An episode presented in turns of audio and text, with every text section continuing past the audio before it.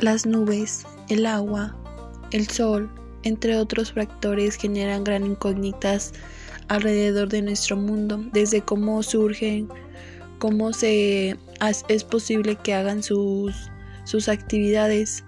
En estos episodios de El Mundo de hoy hablaremos acerca de, de la ciencia y la tecnología con su relación respondiendo las incógnitas de cómo lo hacen o por qué lo hacen y de qué están formadas. Cada semana estaré dando a conocer algún tema de que me generó alguna controversia en alguna pregunta en algún día de mi vida cotidiana.